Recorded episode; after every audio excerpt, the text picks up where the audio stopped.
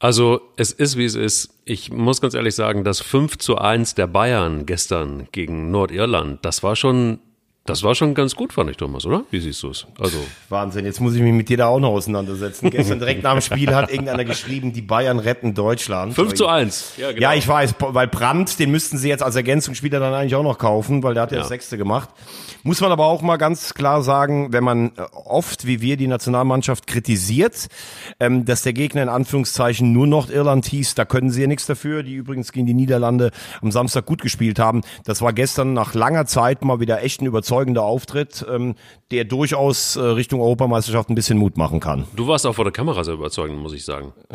Du warst wirklich sehr überzeugend, lieber Thomas. Also das. Ich hatte mich aber extra auch rasiert, muss man ehrlich sagen. Absolut. Und du sahst nicht nur gut aus, du hattest auch noch vor allen Dingen wirklich richtig fundiertes Wissen und das hat mich sehr, sehr gefreut. Vor allen Dingen hast du eins bewiesen. Eier. Wir brauchen Eier. Der Podcast mit Mike Kleiss und Thomas Wagner. Also, ähm, lass uns, lass uns äh, gerne nochmal auf die Nationalmannschaft kommen. Das ist ja jetzt wieder, jetzt liegen sich alle wieder in den Armen und sagen, Mensch, was war das toll. 6-1 Nordirland weggeknallt und äh, der Serge, ne, der tolle Junge. Und es war alles wunderbar. Also es ist eigentlich alles gerettet, oder? Also es, es ist dieses Jahr noch versöhnlich ausgegangen. Wir fahren zur EM, hurra, und es ist alles im Land. Ja, muss man aber gestern von der Leistung her schon sagen. Ich habe es ja gerade gesagt, also Nordirland ist sicherlich so mittleres Regal. Achtelfinale bei der letzten Euro-Playoffs für die WM. Aber 6-1 musst du trotzdem erstmal gewinnen. Äh, Gnabry hat ja, also nur Gerd Müller war erfolgreicher. Der hatte, glaube ich, in, in äh, 12 Spielen 13 Treffer. Er hat jetzt in 13 Ländern Spielen einen Schnitt von genau eins. Also das erste Tor, wie er das macht, das ist ja Wahnsinn. Also der nimmt den Ball mit und dreht sich und pfeffert das Ding da rein. Äh, der hat halt einen Megalauf und da muss man auch mal ganz klar sagen, äh, der war ja damals bei Arsenal fast sogar ein bisschen unterm Radar, dann Bremen, Hoffenheim und ähm, ich bin ja auch jemand, der die Bayern äh, oft kritisiert für die Transferpolitik. Also den so früh äh, geholt zu haben, das war schon Weitblick. Äh, seit Löw gesagt hat, der spielt bei mir immer, ist der förmlich explodiert. Also das ist im Moment wirklich der Spieler, der den Unterschied machen kann. Ähm, was gestern gut war, fand ich, ähm, dass man auch nach dem 0-1 eine Reaktion gezeigt hat. Ich finde, man hat konsequent über die Flügel gespielt. Klostermann, der das übrigens richtig gut äh, die ganze Saison macht. Und ich muss heute all das über den Haufen werfen, was ich sonst immer gesagt habe. Auch der von mir oft kritisierte Hector, der hat das ja. gestern echt gut gemacht. Ja. Gute Laufwege, intelligente Laufwege, gutes Passspiel, erster Kontakt. Ähm, das war gut. Also da haben sich einige, da sind die Karten durchgemischt worden. Und auch das habe ich nach der WM ähm, oft gesagt. Da hatte ich so das Gefühl, äh, Toni Groß hatte keinen Bock, mit Leuten über den Platz zu laufen, die nicht das Niveau von Real Madrid-Spielern haben. Also der hat zwei bockstarke Länderspiele abgelegt, ist vorangegangen. Ähm, also das sah gestern nicht schlecht aus, muss ich sagen. Serge Gnabry hat gesagt, hier spiele ich vorne und das macht mir viel Spaß. Ich finde es langsam nervig, immer von einem Umbruch zu sprechen. Unsere Leistungen sind sehr, sehr gut. Wir zeigen sehr, sehr guten Fußball. Alles richtig gesagt eigentlich, oder? Absolut. Also das ist ja auch das Thema, was ich nicht mehr hören kann, wenn ich Umbruch höre. Also gucken wir mal an, wir haben hinten im Tor Neuer und Testegen, beide Weltklasse. Dann hast du, wenn du von einer Achse sprichst, du hast Kimmich, der seit drei Jahren auf höchstem Niveau bei den Bayern spielt. Du hast Groß, Du hast äh, Ilkay Gündoğan, der seit Jahren bei Dortmund und bei Manchester City auf höchstem Niveau spielt. Du hast, wenn er fit ist, Reus, der seit Jahren auf höchstem Niveau international spielt. Du hast Spieler vorne wie Gnabry, wie Werner, die in der Champions League spielen. Also ich höre immer, wir haben so eine junge Mannschaft, Umbruch. Ja gut, also wenn du auf der einen Seite einen Mats Hummels aussortierst, der Weltmeister ist und der auch ein Schwergewicht äh, in der Kabine ist, dann kannst du ja nachher nicht immer sagen, hm, ja, aber wir haben irgendwie Probleme mit dem Alter oder mit der Erfahrung. Diese Mannschaft ist nur mit Spielern bestückt, die international spielen, die das teilweise auch schon lange machen, die ist auch nicht so jung, dass wir hier mit blutjungen 19-Jährigen nur die ganze Zeit darum laufen. Also das ist für mich ein Argument, das kann und will ich nicht mehr hören. Und das hat auch nichts damit zu tun, dass die Nationalmannschaft eben nicht immer an dieses Niveau rankommt, sondern das liegt eher daran, dass sie Phasen im Spiel hat. Das, das gibt's immer, dass der Gegner auch mal stärker ist, aber dass wir dann irgendwie uns teilweise nicht zu wehren wissen oder wenn wir überlegen sind, das nicht zu Ende spielen und dann in die Bredouille kommen. Ich finde ähm, Leon Goretzka, den, ich bin ein großer Fan von ihm, weil ähm, der hat, der bringt Dinge recht intelligent auf den Punkt. Ähm, der hat zum Beispiel gesagt, wir wussten, dass der heutige Eindruck bis März bleibt und dementsprechend motiviert waren wir. Also das finde ich schon auch ganz cool. Also hat er ja recht. Also hat er total recht. Bringt es noch mal was? Also ist das dann wirklich so die Motivation, die man noch braucht, wo man sagt so, okay, komm, wir müssen es den Leuten noch mal zeigen, äh, die Stadien quasi leer und ähm, jetzt müssen wir irgendwie mal mal irgendwie zeigen, dass wir doch was können und auch die, ja, nicht nur die Motivation, die wir haben, sondern auch das alles übertragen auf den Zuschauer. Ähm, ich, ähm, du weißt, wohin ich will. Ja, ich weiß, wohin du willst. Ja, erstmal ganz kurz zu Goretzka ich mag ihn eigentlich nicht ganz so äh, seit dieser Sache mit Schalke. Also damals hat er wört, äh, mündlich zugesagt, hat die Vertragsverlängerung so lange auf Eis liegen lassen, bis er einen guten Confed Cup gespielt hat. Dann hat er den Verein, der ihn groß macht, noch mal ein bisschen hängen lassen. Dann ist er zu den Bayern gegangen. Also das hat mir überhaupt nicht gefallen. Ähm, nichtsdestotrotz ist er sicherlich ein intelligenter Junge, der, wie du sagst, ähm, auch mal in, in den letzten Tagen abseits des Rasens ein paar Sachen gesagt hat, die man durchaus abdrucken kann. Und er hat natürlich in dem Falle recht. A ist es bis bis März der Eindruck, der bei den Zuschauern hängen bleibt. Es ist aber auch ein Spiel, das dir nach innen zeigt, wir können eine Mannschaft, die letzt gegen die Holländer noch 0-0 geholt hat, 6-1 gewinnen. Das macht ja auch was mit dir selber. Du musst ja jetzt langsam wieder in die Rolle kommen. Dieses Deutschland gehen, äh, Jürgen Klinsmann spricht immer davon, Steffen Freund auch. Deutschland muss bei jedem Turnier unter die letzten vier kommen. Das ist einfach so. So, und man hat ja in der letzten Zeit das Gefühl, das ist alles so ein bisschen verloren gegangen. Ja, hm, Umbruch, mal gucken und sowas. Und so Spiele wie gestern, die sorgen natürlich auch im Inneren dafür, dass du denkst, ja, wir beherrschen so einen Gegner. Wer soll uns denn eigentlich nächstes Jahr einfach so aus dem Stadion schießen? Das war wichtig, das war ein Statement und das war auch ganz anders als das Spiel gegen Weißrussland. Und ähm, ja, deshalb ist an dieser Aussage gestern was dran. Das hat den Glauben, äh, Kimmich hat gestern bei mir am Mikrofon gesagt, wir sind Mitfavorit auf den EM-Titel. Das habe ich schon ganz lange nicht mehr gehört von einem deutschen Spieler. Und das, finde ich, ähm, drückt Selbstvertrauen aus, dass du als deutscher Nationalspieler einfach auch bei jedem Turnier haben musst. Aber wir können es ja jetzt nicht wegreden, ähm, mal fernab der sportlichen Leistung, die, die, die gestern total super war. Ähm, wir sind aber trotzdem gegen Weißrussland in Mönchengladbach 33.164 Zuschauer gewesen. So, das ist jetzt aber Höchststrafe auch. Was, und das ist jetzt zu beobachten, das geht ja schon eine ganze Zeit lang so. Und ähm, so richtig ein Mittel dagegen hat man nicht gefunden. Du hast es ähm, im, im Interview mit, mit Focus Online, ähm, wo unser Podcast ja auch mal wunderbar zu hören ist. Vielen Dank übrigens nochmal an die Kolleginnen und Kollegen da. Ähm, hast es ganz treffend irgendwie mal zusammengefasst und hast gesagt, na ja, also wenn du so Spiele um 20.45 Uhr stattfinden lässt unter anderem, dann wird es auch irgendwie schwierig für Kinder und Familien da hinzukommen. Und wenn du dann noch ein Ticket hast, das wahnsinnig teuer ist, ähm, dann ist vielleicht einfach auch die ganze Euphorie wunderschön, die man vielleicht noch so hat aber man muss es auch irgendwie pra praktikabel machen, zu solchen Spielen zu gehen. Du hast da deutliche Worte verloren. Ähm, fass es doch nochmal aus deiner Sicht zusammen. Hat sich da, oder meinst du andersrum gefragt, dass sich daraufhin jetzt was ändert, dass man sich hier für die EM qualifiziert hat? Nee, das hat damit überhaupt nichts zu tun. Also eher, wenn wir uns nicht qualifiziert hätten, ähm, dann äh, wäre wahrscheinlich der Liebesentzug noch größer geworden. Also, ähm, man muss natürlich als erstes sagen, das ist ein bisschen noch ein zweischneidiges Schwert, wenn ich das sage, denn mein Sender überträgt Länderspiele, äh, davon profitiert mein Sender, davon profitiere letztlich ist ich, denn es ist klar, wenn 2045 hat man einfach bessere Quoten, da müssen wir auch jetzt nicht drum herum reden. Das ist übrigens nicht nur in Deutschland so, das ist in den anderen Ländern auch, das ist ja mittlerweile die standardisierte Zeit, auch für die Champions League. So. Also in der Woche, wenn du kleine Kinder hast, kannst du dir das eigentlich nicht leisten, weil die ja nicht vor 12, 1 Uhr im Bett sind und haben am nächsten Tag Schule. Der Kostenfaktor ist ein anderer. Dann willst du Leute ans Nationalteam wieder ranführen. Das Trikot kostet aber 150 Euro. Wer soll sich das leisten in der heutigen Zeit, wenn du vielleicht zwei Kinder hast? Das sind mal die harten Fakten. So. Und dann, finde ich, kommt was dazu. Du hattest eine Entwicklung ab 2006, die Fähnchen, die Nationalmannschaft, wir brauchen mal wieder einen Titel, bis oft knapp gescheitert, Finale, Halbfinale. Und die Leute hatten so eine richtige Sehnsucht. Deutschland muss mal wieder was gewinnen. Und dann hat man 2014 das Ding gewonnen.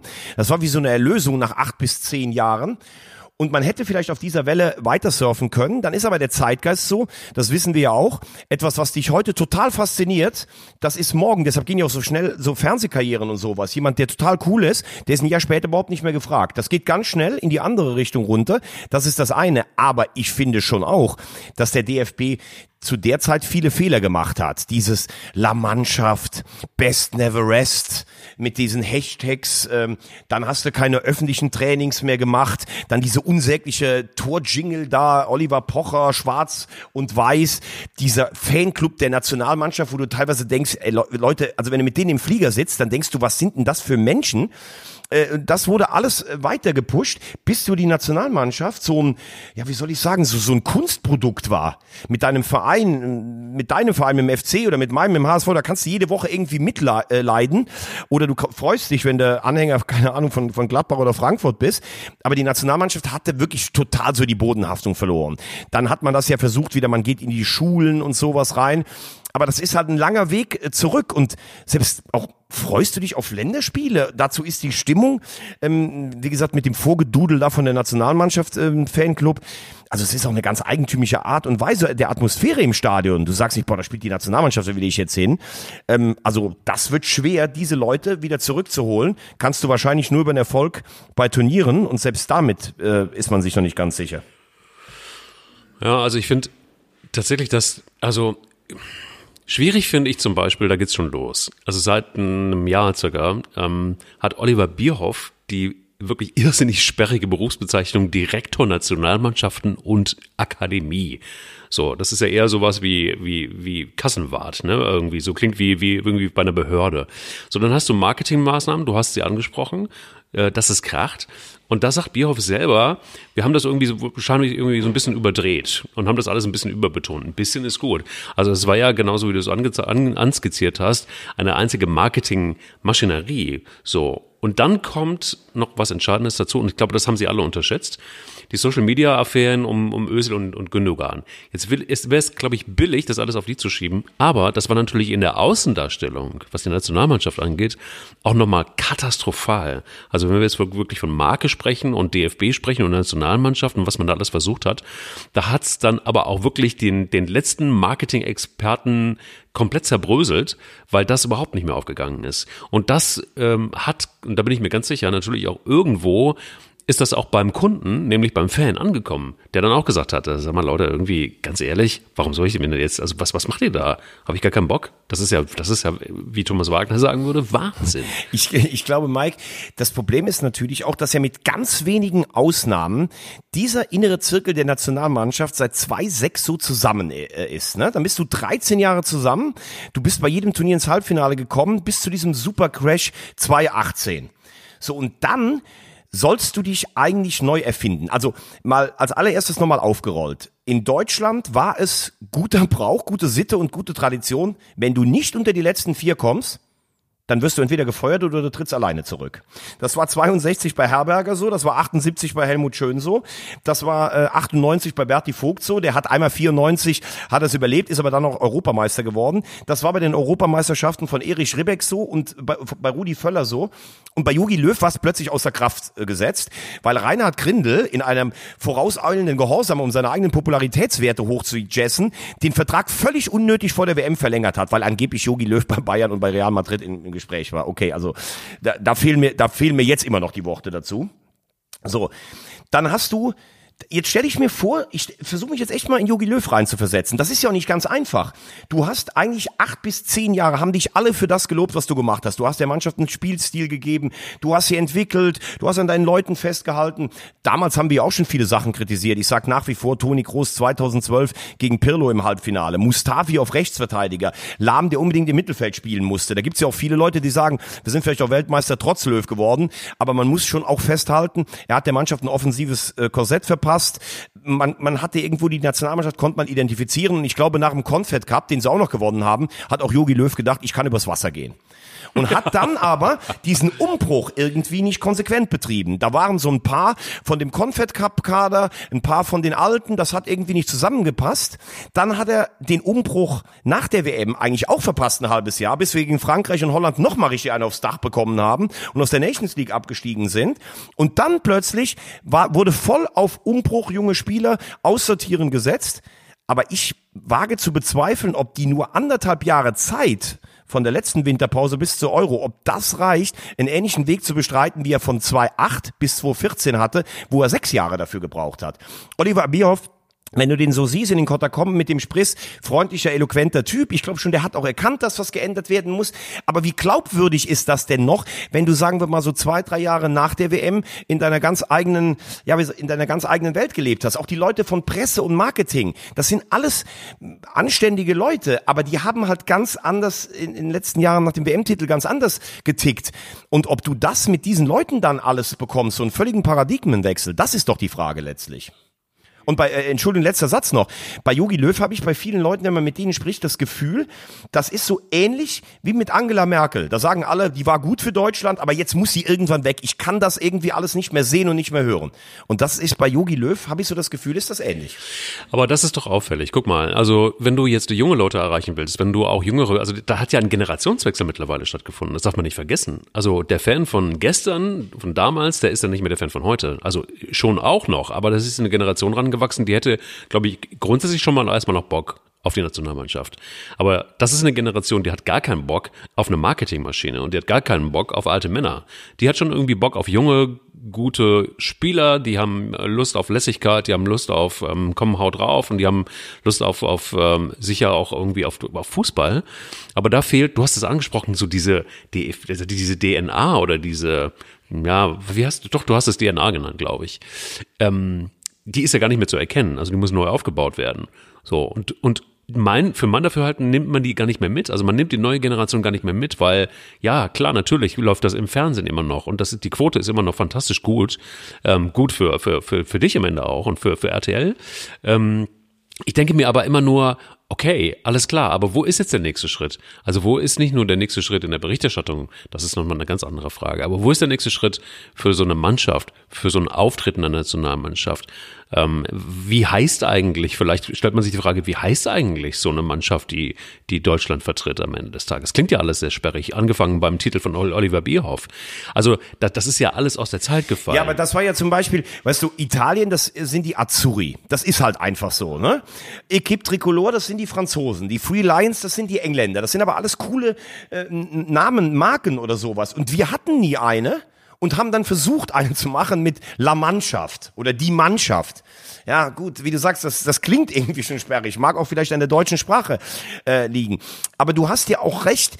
Ich habe manchmal so das Gefühl, nehmen wir mal äh, Gündogan und äh, Can, diese Geschichte nochmal. Ne? Also das hatte ja die ganze WM 2018, da kann mir einer erzählen, was man will. Natürlich hat das um Özil eine Rolle gespielt und auch um Gündogan.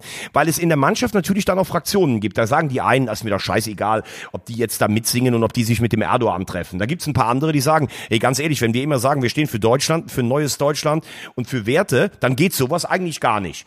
Und da gibt's ein paar, die interessiert halt gar nicht. Es gibt halt drei Blöcke. Dann versucht man das irgendwie, ja, mit den althergebrachten Krisendingern. Ah, schön ein, ein Foto mit Steinmeier, äh, so eine halbherzige Entschuldigung, dann wird das unter den Teppich gekehrt und nee, irgendwie plötzlich ist das doch ein Thema in der Mannschaft. So, dann springen wir zwei Jahre weiter oder äh, anderthalb Jahre weiter. Und das ist ja für mich eigentlich überhaupt nicht nachvollziehbar. So ein intelligenter Junge wie der Gündoğan, dass sie dann sagen, ach, ich habe da einfach ein Bild gesehen von einem Tor, das habe ich dann geliked. Ja, das kann ich sogar noch nachvollziehen, weil einem, das geht einem ja selber. Wenn ich Sachen von dir sehe, die like ich alle. Mike Kleiss like ich alles. Das ist einfach so.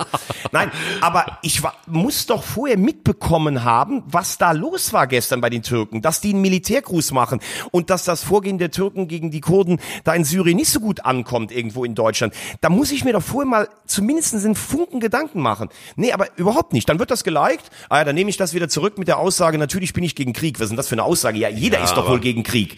So, also, und, und dann denken wahrscheinlich viele auch so, ähm, ja, aber wo ist denn jetzt die Aufregung so groß? Nein, es ist schon groß, die Aufregung, weil es einfach für viele Leute sich nicht richtig anfühlt und dann auch ein Problem damit ist, sich damit äh, zu identifizieren. Und da sind halt ein paar Sachen in der Vergangenheit so gelaufen und das ist schwer, das wieder zurückzunehmen, das ja, Vertrauen. Gut. Gut, okay, aber bei Gündogan ist es ja irgendwie, der ist in der Tat, so wie du sagst, sehr clever. Und da unterstelle ich dem einfach mal nur ganz klar Strategie. Der hat ein Einkaufscenter in der, in der Türkei, da lebt die ganze Familie von.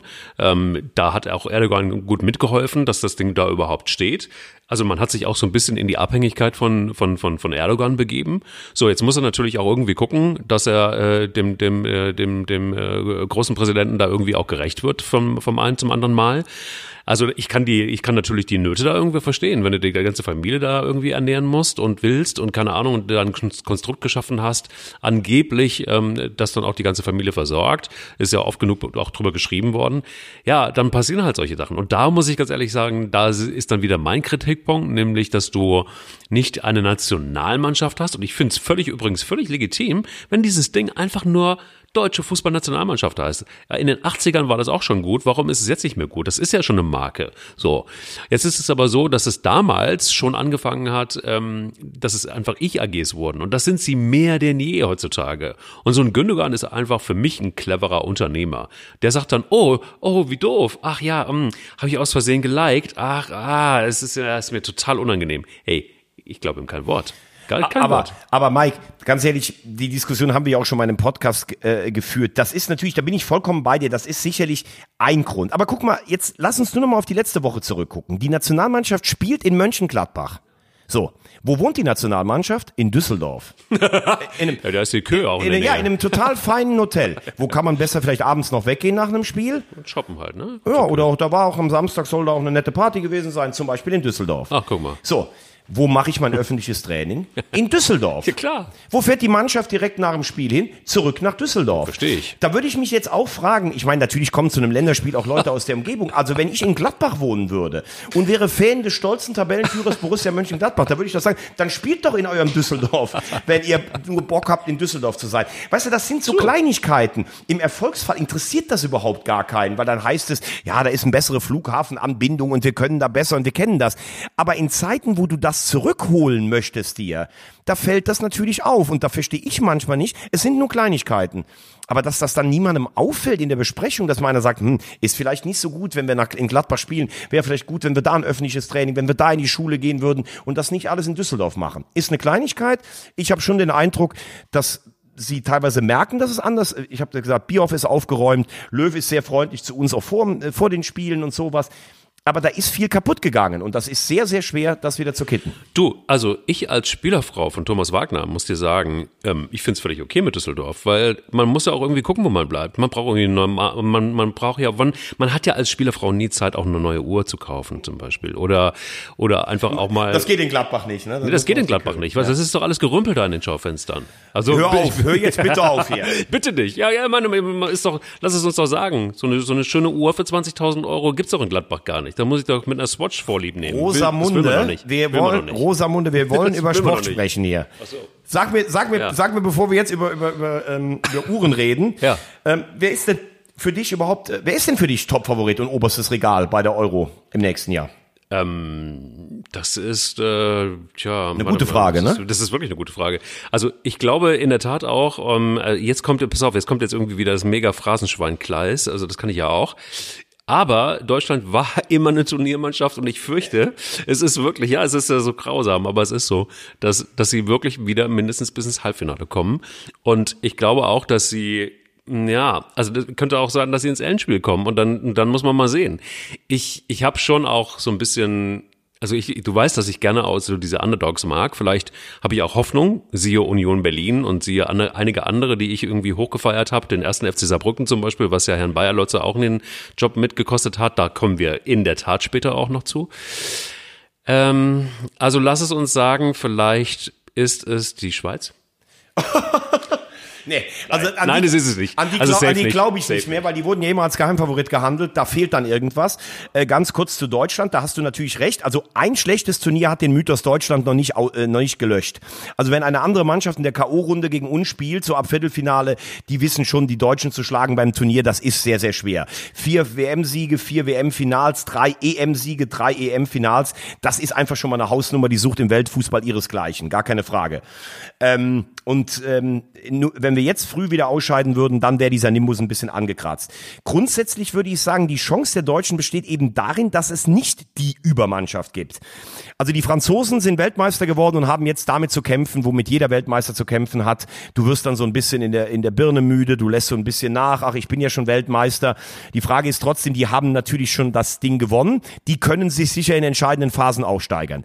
Für mich die heißeste Mannschaft ist eigentlich England, weil die haben, sind Vierter geworden geworden bei der WM. Die haben viele junge Spieler, die sind sowas von torgeil, die schießen da jeden aus dem Stadion, jetzt 7-0 gegen Montenegro.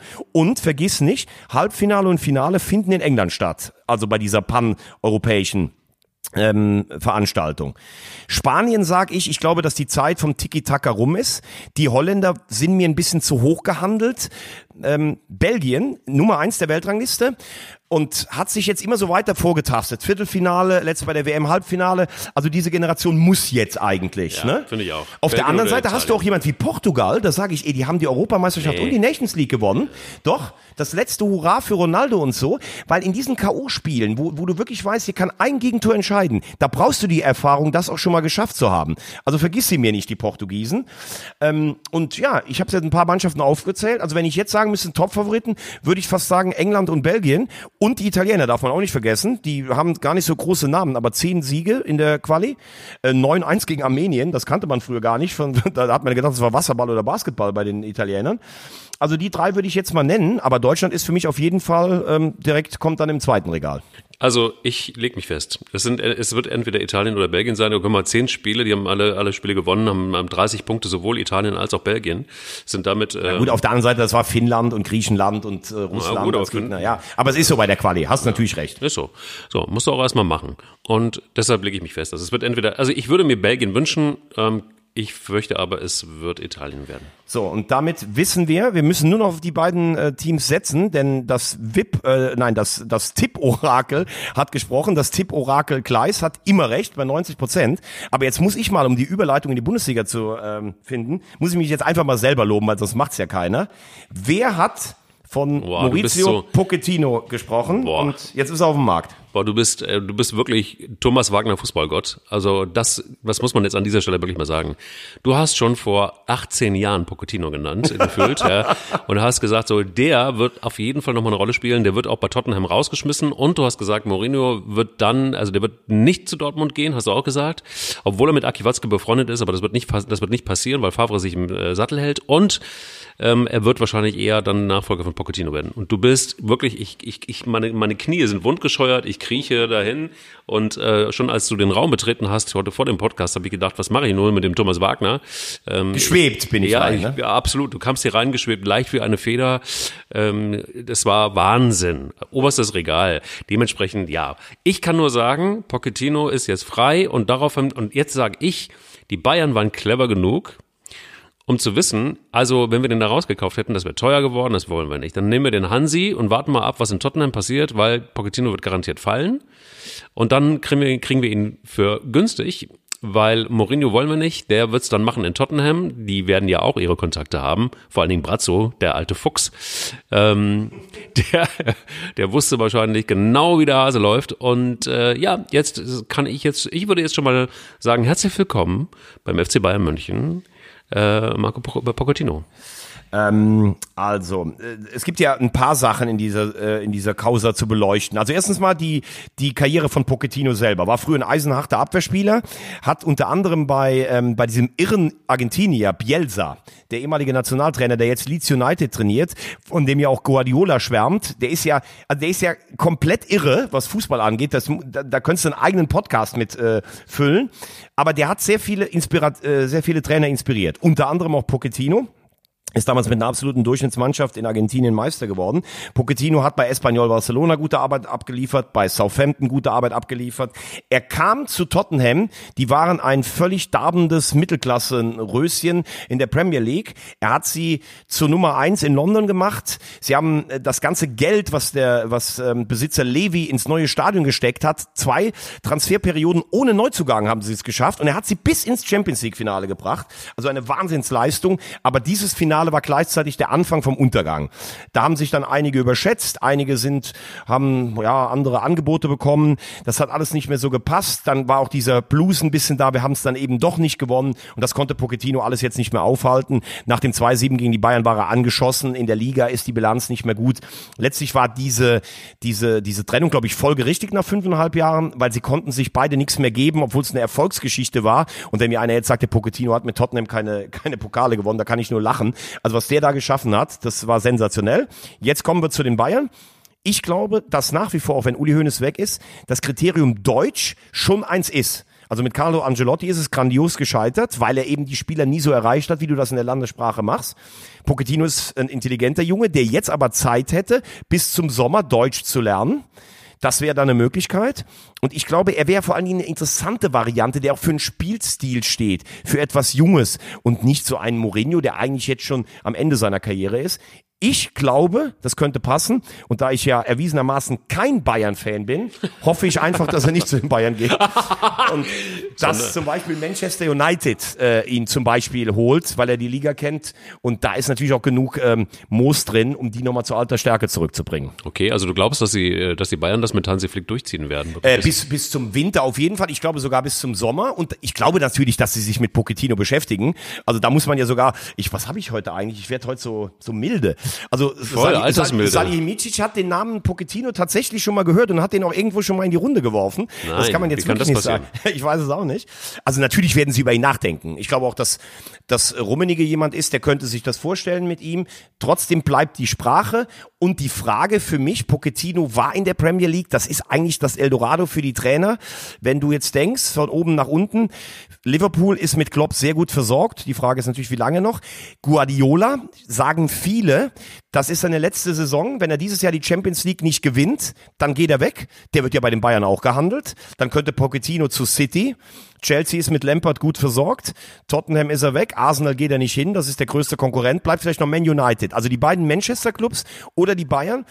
Oder aber der FC Barcelona, wenn Valverde dann Boah. dieses Jahr die Champions League nicht gewinnt. Da gibt's zwar Espanyol von früher, aber auch da wäre eventuell eher ein Kandidat. Genauso wie, bei Real, wenn das mit Zidane dieses Mal in die Hose geht. Also Pochettino ist alleroberstes Regal, der kann sich's praktisch aussuchen. Okay, wow. Also du, du, du ordnest den wirklich so weit oben an, dass Barcelona oder Real Madrid auf jeden Fall in Frage kommen würde. Auf jeden Fall. Das ist im Moment die heißeste, der heißeste Scheiß auf dem Trainermarkt ist Maurizio Pochettino. Nicht zu fassen, obwohl der, obwohl der da steht, wo er steht, Platz 14, Tottenham. Äh, Habe ich ja gerade gesagt, aber hat ja. ja vorher sie äh, von Platz 6 immer in die Champions League geführt, ähm, Vizemeister, Champions League Finale. Dieses halbe Jahr nehme ich jetzt mal völlig getrennt davon. Und das über fünf Jahre, das ist eine Wahnsinnsleistung, die ihn zu einem der begehrtesten überhaupt macht. Aber war das, war das von mir übertrieben oder könnte das wirklich so gewesen sein, dass, äh, dass, dass äh, Brazzo und, und, und Killerkalle zusammengesessen haben und gesagt haben, ey, warte doch, warte doch mal einfach mal ab. Ähm, der Pochettino wird da fallen bei Tottenham, früher oder später, und dann kriegen wir den günstig. Also der, der kommt auf jeden Fall zu uns. Ich meine, da kommt natürlich dann wieder Mir und äh, der muss natürlich dann, der kann sich ja egal, wenn der, wenn der Real hat, wenn der Barcelona hat und wenn der Bayern als zur Auswahl hat, dann geht der natürlich zu uns, doch klar. Nee, das glaube ich. Also da ist ja, da gibt's ja keine Sprachbarriere und wenn Real und Barcelona auf den Markt treten, dann könnte das schwierig werden. Aber vielleicht also man weiß es ja nicht. Wir kritisieren sie ja oft dafür. Ich habe ja früher immer gesagt, die, die, die setzen sich irgendwo hin und sagen, er hat einer einen guten Trainer oder einen guten Spieler gesehen, dann scouten die alle zusammen. Ja, ich habe am Wochenende gesehen, der Pochettino ist gar nicht so schlecht bei Tottenham. Naja, Uli, da geh mal in deinen Geldspeicher und dann holen wir den irgendwie. So ist das ja früher irgendwie gelaufen. Aber das Pochettino, also sagen wir mal so, jeder Verein, der die Ansprüche von Bayern München hat, sollte sich zumindest mit der Personalie Pochettino äh, befasst haben und dass äh, der nicht mehr allzu lange bei Tottenham bleiben würde, das war eigentlich schon vor ein, zwei Monaten abzusehen. Jetzt ist es relativ schnell gegangen und jetzt werden sich die Bayern auf jeden Fall damit äh, beschäftigen. Ich weiß nicht, es gibt ja auch das Gerücht, dass Guardiola vielleicht zurückkommt. Der hat ja noch eine, haben wir drüber gesprochen, der hat noch eine Rechnung offen mit Champions League nicht gewonnen mit den Bayern. Aber im Moment läuft es, glaube ich, schon fast auf einen ausländischen Trainer hinaus, weil eben die Alternativen selbst im Lande so ein bisschen fehlen. Ich glaube nicht, dass Klopp jemals äh, bei den Bayern trainiert. Nagelsmann hat sich jetzt erstmal Leipzig verschrieben und dann wird's natürlich schon dünn, auch auf dem deutschen Trainermarkt. Du, es gibt ja, im, im Zweifel gibt's noch äh, Achim Bayer, Bayerlautzer. Also den könnte man auch noch zu den Bayern holen. Wenn Also der meinst du, jetzt, der rettet erst Mainz und wechselt dann innerhalb von einer Woche direkt zu den Bayern? Nee, der wird Mainz, äh, mit Mainz absteigen und dann wird er Trainer bei Bayern. So wird ein Schuh draus. Also das ist ja eigentlich so die logische Reihenfolge bei Achim Bayerlautzer. Nein, Spaß beiseite. Äh, lass uns zum weißen Ballett, lass uns zum Nullfachen kommen, lass uns zum äh, äh, äh, Champions League gewinnen. Lass uns aber doch erstmal ganz kurz, wenn wir, wenn wir da sind, äh, Ja. ich möchte es noch ein bisschen rauszögern, wie so ein, also der FC, das ist ja wirklich. Wie so ein, mh, Ja, das ist ist, klar. einfach, ja, das ist wirklich wie ein Geysir der Lust. Also an diesem Buffet möchte ich mich dann gegen Ende des Podcasts bedienen. ähm, lass uns ganz kurz noch über Main sprechen. Ja. Du hast es gerade natürlich ein bisschen ironisch gesagt. Ich vertrete die Meinung, Bayer Lorzer hat äh, in Köln alles gegeben. Du hast ihn ja direkt schon als Abschlusskandidat, du hast ihn ja vor der Saison schon getippt. Das hat überhaupt nicht funktioniert, aus welchen Gründen auch immer. Aber, ja, da kommen wir ja gleich auch noch dazu, aber bei ihm selber, wenn ich das Angebot jetzt bekommen würde, also du bist das erste Mal in der Bundesliga, bist eigentlich grandios gescheitert, obwohl alle sagen, du bist kein schlechter Trainer, du bist ein netter Kerl. Da würde ich auch versuchen, die erste Chance zu ergreifen, weil ich bin ja nicht von mir aus selber weggegangen, um in Mainz zu zeigen, dass ich eben doch Bundesliga-Trainer kann. Ich glaube auch dieses bisschen dozieren, was er hat, das passt ganz gut nach Mainz. Der, der am höchsten Risiko geht in dem Ganzen, ist für mich Ruven Schröder der einen ausgezeichneten Namen in der Branche hat, der nach zweieinhalb Jahren Schwarz entlässt und holt einen Trainer, der eigentlich grandios beim Ligakonkurrenten gescheitert ist. Also da musst du dir schon sehr sicher sein, dass das funktioniert. Das hat er bei Schwarz übrigens damals auch gemacht, der gerade zuvor mit der U21 abgestiegen war. Die beiden kennen sich aus Fürther Tagen. Ich finde, Mainz hat in den letzten Jahren viel Substanz verkauft. Mateta verletzt, das ist schwierig. Aber ich traue Bayer Lorzer tatsächlich zu, Mainz drin zu halten. Und damit hätte er natürlich seine Reifeprüfung in der Bundesliga äh, geschafft. Jetzt können viele sagen, ja, einerseits äh, bist du noch in dem Logo, dann bist du mit dem anderen zu sehen. Das ist der moderne Fußball. Und er hat ja auch nie irgendwie mit Gesten, ich liebe den Geißbock kann mir nichts anderes vorstellen, sondern er wollte Trainer sein. In Köln ging das nicht mehr. Deshalb finde ich das eigentlich noch okay, dass er jetzt in Mainz ist. Und kurios, du hast mich heute Morgen nochmal darauf aufmerksam gemacht, gegen Hoffenheim den Job verloren und jetzt fängt er in, mit Mainz in Hoffenheim wieder an. Macht ja auch nichts, er wird den Job auch wieder verlieren, wenn er absteigt mit Mainz. Also das ist insofern äh, eigentlich völlig, völlig Wumpe. Ähm, er wird wahrscheinlich nicht gegen Saarbrücken spielen, sonst wird es ihn da auch wieder einholen. Aber, aber nein, Spaß beiseite. Ähm, ich bin einer ganz anderen Meinung. Ich glaube, Achim Bayer-Lotzer hat genau gewusst, was er da getan hat. Der hat sehr, sehr gut verhandelt und sehr, sehr gut gepokert. Der wusste, ich habe meins in der Tasche, gehe aber mit einer geilen Abfindung jetzt da raus, ähm, hat den Poker gewonnen und nimmt Geld mit beim ersten FC Köln. Die, die werden sich schwarz ärgern, glaube ich, gerade da am Geisbockheim, immer noch. Ähm, da ja, die, aber die sind doch im, die sind doch im Glückstäumel. Der Horst ist wieder zurück und Markus Giestol. Ja, darauf erstmal eine Kippe, würde ich sagen. Aber ähm, im Fahrstuhl. Aber ähm, nein, ich glaube wirklich, das hat er wirklich gut gemacht, auch im Bayer Der hat viel gut gemacht. Also so, so viel Zeit muss sein. Das, was ich da prognostiziert habe und, und warum ich äh, auch gesagt habe, warum ich glaube, dass es nicht funktioniert, ähm, ist natürlich nur gefährliches Halbwissen. Aber das ist so etwas, was, was, was relativ klar war, dass das nicht funktionieren kann. Mit der Mannschaft vor allen Dingen nicht. Also zumindest für mich. Und das ist ja genauso auch gekommen. Heißt aber nicht, dass er ein schlechter Trainer ist, ganz im Gegenteil. Und heißt nicht, äh, dass er nicht super intelligent ist. Also die, den Move, den er da jetzt gemacht hat, das war echt bold, weil er ja, weil er einfach ähm, eine geile Abfindung noch rausgehandelt hat und den Vertrag aufgelöst hat und gesagt hat, hey, wisst ihr, wir, wir lösen auf, ihr zahlt mir noch eine Abfindung und dann ist doch alles gut und wusste schon, dass im Mainz das Ding safe ist. Dann muss man aber auch sagen, ähm, zeigt das mal wieder, wie wenig sportliche Kompetenz am Geisbockheim teilweise vorhanden ist. Keine. Denn, denn solche Strömungen ja, bekommst du eigentlich mit ähm, und kannst dir dann noch vielleicht ausrechnen, dass der Schröder auch heiß da drauf ist. Da sage ich einfach, das ist clever verhandelt, da mache ich Bayer Lorzer überhaupt gar keinen Vorwurf. Nee, Glückwunsch, ne? ich find's ja. gut. Also so muss man es machen als Manager. Also so machen es auch alle Manager. Die geben Sag mal, wer hat eigentlich, apropos äh, Manager, wer hat eigentlich das Bild freigegeben von Gistol und Held gestern am Hennes, dem Geißbock? Hast du gesehen, wo der, der Held fummelt dem da hinten am Schwanz irgendwo rum? Also das, das ist, ist ja, wir sind in Köln halt. Ne? Also, Entschuldigung. ich habe ich hab auch gerade das Lachen unseres Technikchefs Thorsten vernommen. ja, aber es tut mir leid. Kennender Anhänger des äh, weißen Balletts. Ne? Ja, vor allen Dingen der, weiße Geistwalk und das weiße Ballett und dann packt Held dem, dem Hennes an den Schwanz. Also das ist schon irgendwie auch eine ganz geile Geschichte. Und vor allen Dingen Gisto hat vorne, packt vorne den Geistbock am Schal. Weißt du, wo ich denke, so Leute, was ist eigentlich bei und euch? Dann steht irgendwas in der Überschrift noch von Hintertürchen oder so. ja, genau. War, war, so, wir kommen warm durch den Winter. Herzlich willkommen in Köln. Also, was denn hier los? Was, ja, sag doch mal, ey, ganz ehrlich, du bist doch bekennender ja. Anhänger des ähm, Fastfachen, des Nullfachen, des Nullfachen, des dreimaligen deutschen Meisters, ja. des weißen Balletts. Bitte, was hast du gedacht? Gistol und Held. Naja, also bei dem Foto habe ich gedacht, herzlich willkommen in der Kommunikation und herzlich willkommen auch beim Marketing und herzlich willkommen, wer hat eigentlich den Fotografen da überhaupt hingelotst? Und, und wie kann es sein, dass dieses Foto entstanden ist? Und wie kann es sein, also ich würde gerne, leider, wir haben ihn eingeladen, Alex Haubries äh, vom Express, ich, ich muss ihn, ich werde ihn heute Abend, ich sehe ihn heute Abend beim Essen und ich werde ihn fragen, wie, wie dieses Foto zustande gekommen ist und werde im nächsten Podcast berichten, so viel ist safe, versprochen. Ähm, wie das passieren konnte, ist eigentlich ein totales Desaster. Also vor allen Dingen, was geil ist, ist die Verkaufe. Also die Verkaufe, wie jetzt Held verkauft wird und, und gefeiert wird als äh, als als natürlich als Kölner, ne, der zurückgekommen ist und ähm, und ein Gisdol. Also wir haben jetzt herzlich willkommen. Wir haben jetzt einfach B-Ware bekommen und Köln ist einfach nicht mehr da. Wir haben es ja auch in unserem WhatsApp-Chats die Woche über immer wieder diskutiert, wo Köln mal war. Also Köln ist halt einfach wirklich zweite Liga und dementsprechend muss man sich halt auch mit Personal begnügen, mit jemandem als Feuerwehrmann, der gekommen ist, der ja in der Tat den HSV äh, gerettet hat einmal vom Abstieg. Und auch Hoffenheim auch, Hoffenheim auch, muss man auch ganz klar sagen. Deshalb könnte man auf die Idee kommen, dass er diese Rolle ähm, zumindest jetzt was als Feuerwehrmann erfüllen kann. Horst Held hat sich in Hannover komplett verzockt, also das hat überhaupt nicht funktioniert. Und da muss man jetzt irgendwie sagen, wenn du einen Labadia nicht kriegst, weil Labadia abwinkt und sagt, oh nee, sorry, aber das gebe ich mir einfach nicht mehr. Das gebe ich mir überhaupt nicht. Und ein Dardai, der jetzt auch nicht oberstes Regal ist, sagt, hm, oh, in Berlin ist irgendwie kuscheliger. Und seine Frau, die ihn berät, sagt, nee, da gehst du auf gar keinen Fall hin. Also sonst gibt's Gulasch. Ähm, und dann kommst du irgendwann, weil einfach niemand mehr da ist, auf Markus Gistol. Sorry, ähm, dann hast du die Problematik Modest noch, die sich spinnefeind sind, aus Hoffenheim-Zeiten noch. Und Gistol versucht das noch irgendwie positiv zu verkaufen. Horst Held versucht auch irgendwie dieses Theater um ihn. Er hatte ja erstmal überhaupt gar keinen Background irgendwie im Vorstand. Also nicht, also da wollte ihn, man wollte ihn da erstmal nicht haben. Was dann passiert ist, keine Ahnung. Wahrscheinlich wird Alex Werder Druck aufgebaut haben, gesagt haben, Leute, wenn wir den nicht holen, dann äh, war's das hier.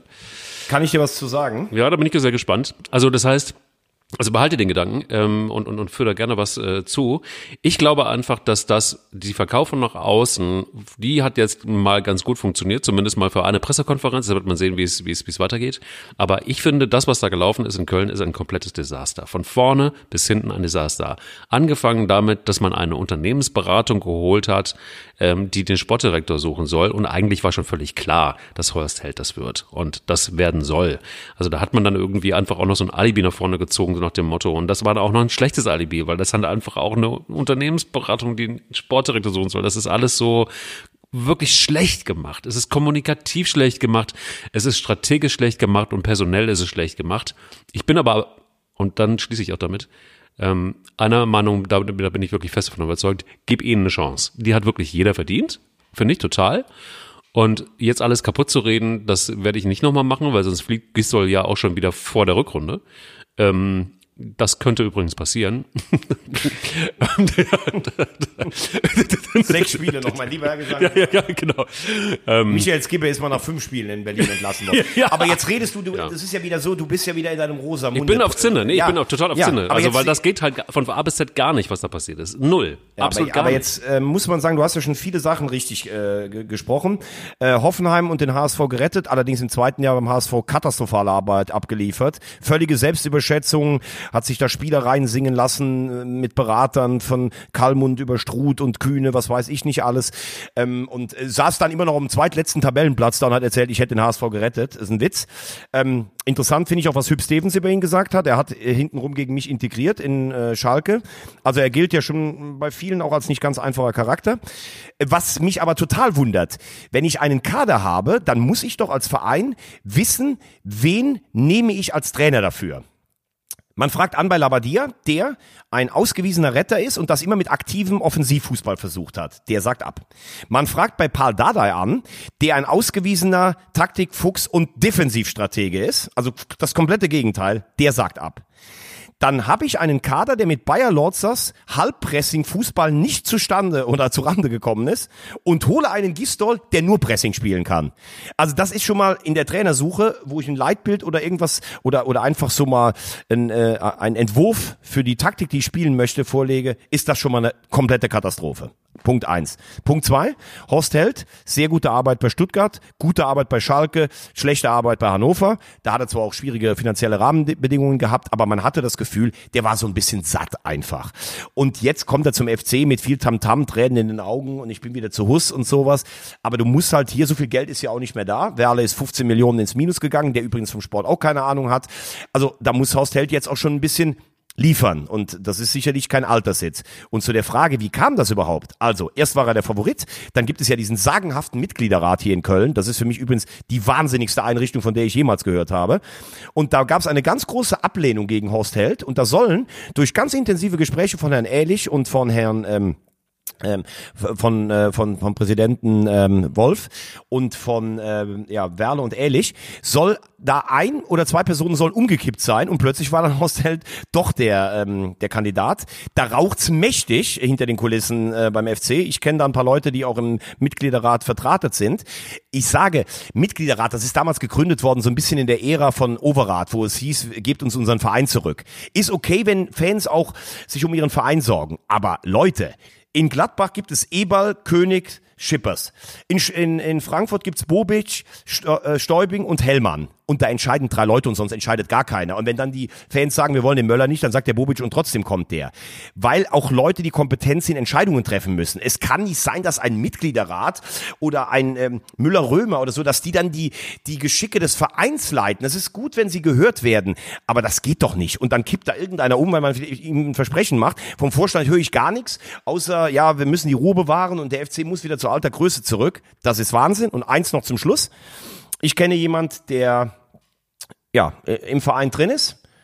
Und mit dem war ich letzte Woche Mittagessen und dann habe ich zu dem gesagt, der FC steigt niemals ab, weil ähm, die Mannschaft viel besser ist vom Kader her als andere. Und dann sagt er zu mir, ja, dann kennst du aber die Kabine nicht. Das ist der größte Sauhaufen, den ich jemals im Fußball gesehen habe. Und das erinnert mich an den Spruch eines Stammspielers, den er auch mir persönlich gegenüber gesagt hat. Wie, wir haben Ich-AGs. Wir sind 25 Ich-AGs. Und das ist natürlich ein katastrophales äh, ja, Fundament, um die Klasse zu halten. So, und da sage ich dir, wenn das so ist, und das haben wir alle, haben ja viele befürchtet, ähm, dass das so ist, dass es da Grüppchen gibt ähm, und auch wirklich richtige Lager gibt, die, die sich da auch zusammenrotten, nicht nur die Ich-AGs, sondern auch dann noch die, die Gruppierungen. Und es ist eben nicht mehr so, dass die wie vor einiger Zeit noch, äh, selbst vor, vor einem Jahr oder zwei noch, ähm, zusammen irgendwie hier in Köln äh, alle gemeinsam essen waren. Das, das sind wir weit entfernt von.